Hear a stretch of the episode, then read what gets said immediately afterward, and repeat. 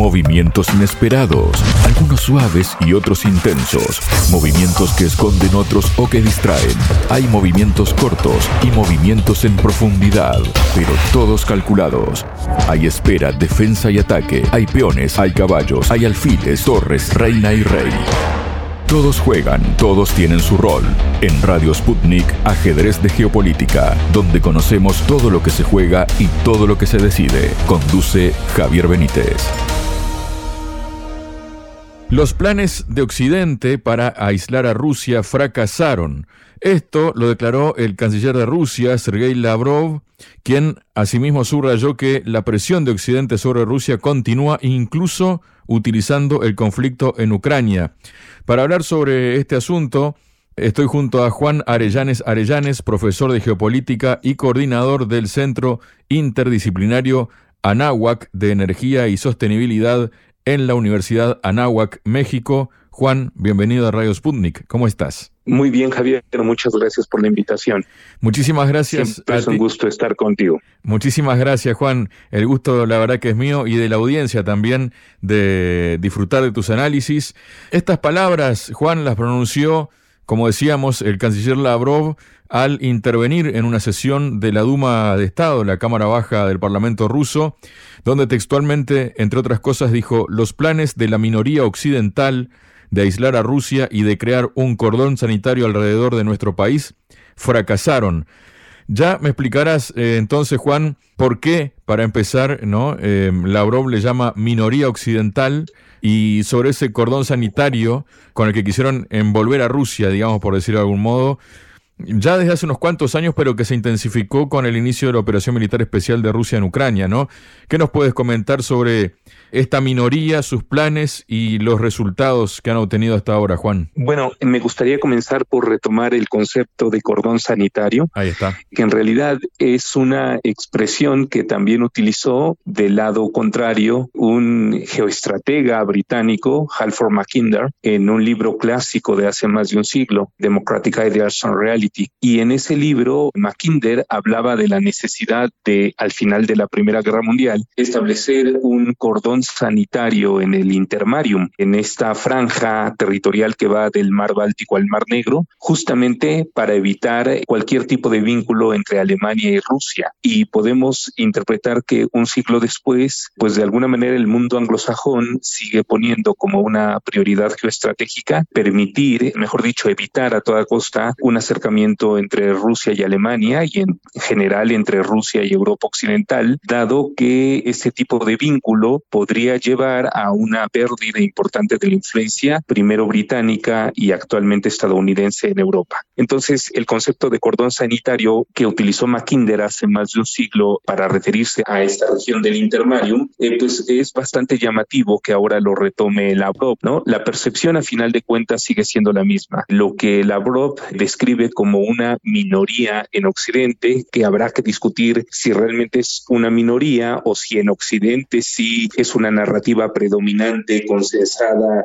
y ampliamente aceptada, pues esa minoría, en palabras de Lavrov, lo que pretende justamente es desvincular en primer lugar a la economía rusa de sus vínculos que va a tener con Europa, sobre todo en términos de comercio de gas, y de manera general transmite la idea de que una globalización bajo el liderazgo estadounidense podría fácilmente hacer quebrar a la economía rusa mediante un conjunto de sanciones económicas, aislando a Rusia del mundo. Desde mi punto de vista, esto desde el inicio fue completamente inviable. Es imposible aislar a Rusia del mundo sencillamente por la cantidad de dependencia que muchas economías importantes a escala planetaria tienen hacia los recursos y también hacia las manufacturas y productos de valor agregado rusos. Sin ir más lejos, aunque todo el mundo conoce la enorme dependencia que tenía Europa occidental del gas ruso, habría que señalar que las pastillas de uranio enriquecido de plutonio con las que Francia opera muchas de sus centrales nucleares son rusas o que Estados Unidos es altamente dependiente de productos productos refinados del petróleo rusos, principalmente de diésel para la costa este. Entonces, la idea de poder aislar a Rusia sin que esto tuviera consecuencias terriblemente negativas para las economías occidentales era un proyecto completamente inviable desde el inicio. Claro, porque tú mencionas ahí eh, cosas muy interesantes precisamente, ¿no, Juan? Menciona justamente ese intermarium, ¿no? Ese proyecto que da la impresión de que el Reino Unido, específicamente, ¿no? Más allá de los anglosajones en general, pero el Reino Unido todavía eso lo tiene como muy presente, muy en mente, porque de hecho le preocupa muchísimo, por ejemplo, que Rusia pueda definitivamente cortarle el acceso al Mar Negro a Ucrania, ¿no? Me estoy refiriendo a los territorios de Nikolaev y de Odessa, y que evidentemente un siglo después eso todavía sigue caliente y es de primer interés para esta potencia como es Reino Unido, venida menos, ¿no? Desde hace un siglo a esta parte, con respecto a Estados Unidos, pero que como que da la impresión de como, como que quiere recuperar pie, ¿no? Sí, así es. Y creo que eso es importante señalarlo, aunque ha habido, digamos, un cambio de sede de la hegemonía en Occidente a lo largo de las últimas décadas, de los últimos siglos, incluso podríamos decirlo, finalmente esta oposición, esta rivalidad geoestratégica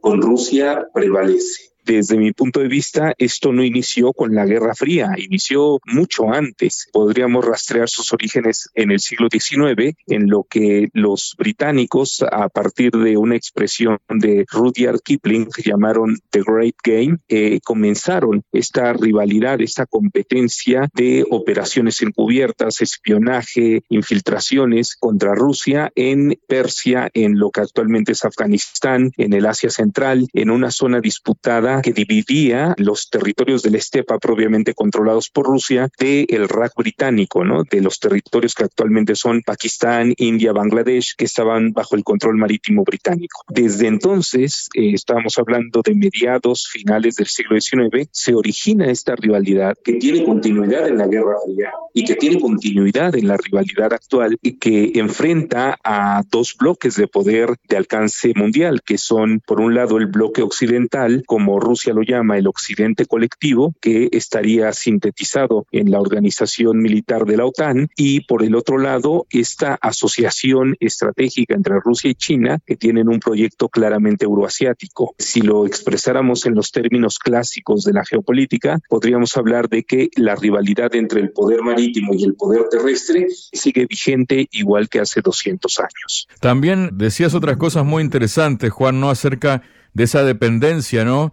Que Estados Unidos siempre utilizó ese mantra, ¿no? De que Alemania había elegido mal, que era dependiente de los recursos energéticos de Rusia, que Rusia en cualquier momento podía utilizarlos como un arma geopolítica, que eso no estaba bien, que se había equivocado Merkel en su momento, que se seguía equivocando Scholz. Después pasó lo que pasó, ¿no? Y se cambió una dependencia de Rusia bien entendida por una dependencia de Estados Unidos mal entendida, porque ha provocado que ahora la Unión Europea tenga que comprarle gas y petróleo a Estados Unidos a precios mucho más elevados, además que no son cuidadosos por ese medio ambiente del que tanto alardean de que están preocupados, ¿no? Porque son a través de fractura hidráulica, pero aún así no han podido romper ese cordón con Rusia porque de manera indirecta igualmente siguen comprándole gas y petróleo, ¿no? A través de terceros países, ¿no, Juan? Así que bueno, se antoja como muy artificial estos objetivos del occidente colectivo, ¿no? Respecto a Rusia. Sí, totalmente de acuerdo contigo, pero sin embargo tenemos que señalar que hay más consecuencias que simplemente el cambio de abastecedor. Eh, como lo describiste muy bien, efectivamente Europa en los últimos dos años ya prácticamente ha reducido sustancialmente sus importaciones de gas ruso, ha incrementado sustancialmente sus importaciones de gas natural licuado desde Estados Unidos que como bien señalas es parte de este excedente que Estados Unidos produce por medio de la técnica del fracking en sus yacimientos de shale gas y efectivamente Europa, a pesar de decir que está embargando a Rusia y que ha roto vínculos con Rusia, sigue comprando hidrocarburos rusos a través de terceros, como bien lo señalabas, el papel que ha desempeñado la India ha sido esencial. La India se ha convertido en un comprador masivo de petróleo ruso. India refina productos eh, el crudo ruso y posteriormente lo comercializa a Europa, de tal forma que la dependencia solamente agregó un intermediario, pero esa dependencia sigue existiendo. Y sin embargo, como decía, hay consecuencias importantes y muy graves para Europa. La consecuencia más importante es que como resultado de la reducción de las importaciones de gas ruso, hay un descenso en el consumo de gas en Europa. Actualmente se ha señalado que la crisis energética europea se superó justamente porque los precios del gas natural regresaron a niveles anteriores a la crisis de febrero de 2022. Y sin embargo, lo que ha estabilizado los precios no es tanto que Estados Unidos haya sustituido a Rusia como abastecedor, porque en realidad no hay manera de que lo logre. Esta, la capacidad de exportación de Estados Unidos por medio que llevan gas natural licuado es mucho menor que la capacidad exportadora de Rusia, que es a través de gasoductos. Y sin embargo, el resultado absoluto es que hay una reducción de las importaciones y por lo tanto una reducción del consumo de gas en Europa que el ciudadano promedio, el consumidor, no lo resiente. Quien lo está resintiendo es la industria europea y sobre todo la industria manufacturera intensiva en energía, la industria del vidrio, la industria química, la industria acerera, que son industrias fundamentales en la economía europea y que además consumen mucho gas, son las que están reduciendo el consumo por esta reducción de las importaciones desde Rusia. Y esto se está convirtiendo en un problema muy grave que se está manifestando independientemente de lo que diga las tasas de crecimiento del PIB que están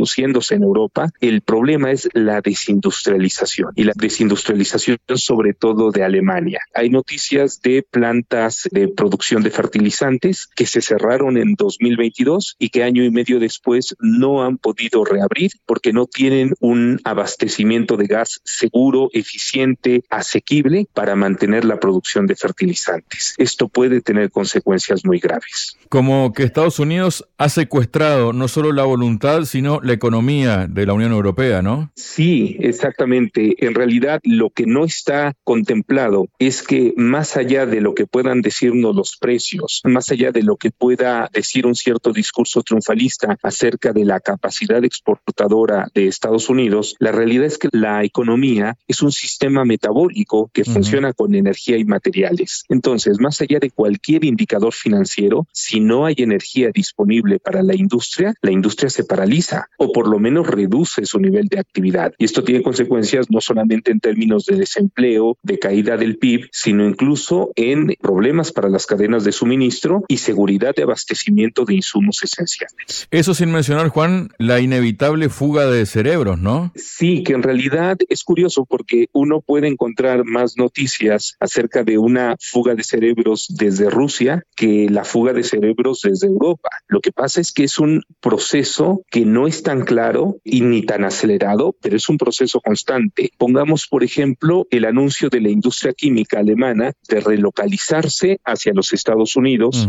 en donde puede obtener un mejor precio de gas y además los incentivos que anunció Biden para los procesos industriales que adopten ciertos procesos sostenibles como el uso de energía renovable, como el uso de indicadores de responsabilidad social, etcétera, etcétera, de gobernanza, de seguridad, de etcétera, etcétera. Entonces, mientras que los industriales alemanes pueden beneficiarse de las condiciones que ofrece Estados Unidos, el efecto para la sociedad, para el tejido urbano social de Alemania es sumamente grave. Y es justamente ahí donde también muchos ingenieros alemanes pueden estar migrando hacia los Estados Unidos, algo de lo que prácticamente no se habla. También, eh, Juan, se ha referido Lavrov a los propios iniciadores ¿no? de estas medidas antirrusas que reconocen su derrota, pero siguen utilizando las herramientas de la guerra híbrida contra Rusia, dijo Lavrov, todavía están lejos de agotar el potencial de agresividad y seguirán aumentando la presión sobre nosotros